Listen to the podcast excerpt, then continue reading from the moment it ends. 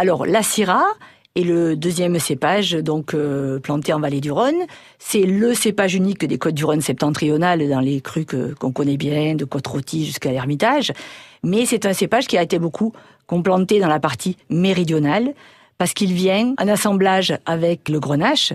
C'est un mariage qui fonctionne très bien, puisque ce sont des cépages qui sont complémentaires. Là où le, le grenache nous a apporté la rondeur et la sucrosité, la syrah va nous apporter une belle couleur violacée, de jolis reflets. Elle va nous apporter des arômes particuliers, des arômes très spécifiques, qui sont dans leur prime jeunesse, qui peuvent être de, du cassis, de la, de la violette, ça c'est assez particulier, et puis qui ont une grande capacité de, de vieillissement là aussi, avec, euh, on va aller vers des arômes qui vont aller vers la truffe, la réglisse, le poivre, euh, même dans certains cas, on peut même avoir des notes un peu mentholées, beaucoup de fraîcheur dans l'assemblage.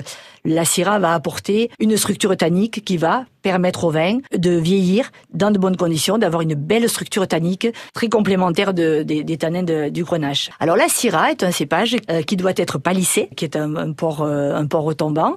Donc c'est un cépage qui demande simplement un, palissage. On, on retrouve la Syrah à peu près dans tout le secteur des, des, des Côtes-du-Rhône méridionales. On va la trouver en assemblage euh, dans, des, dans les Côtes-du-Rhône village, par exemple, depuis Gadagne jusqu'à Puméras, où effectivement on a de, de, de jolis assemblages pour une garde moyenne à longue.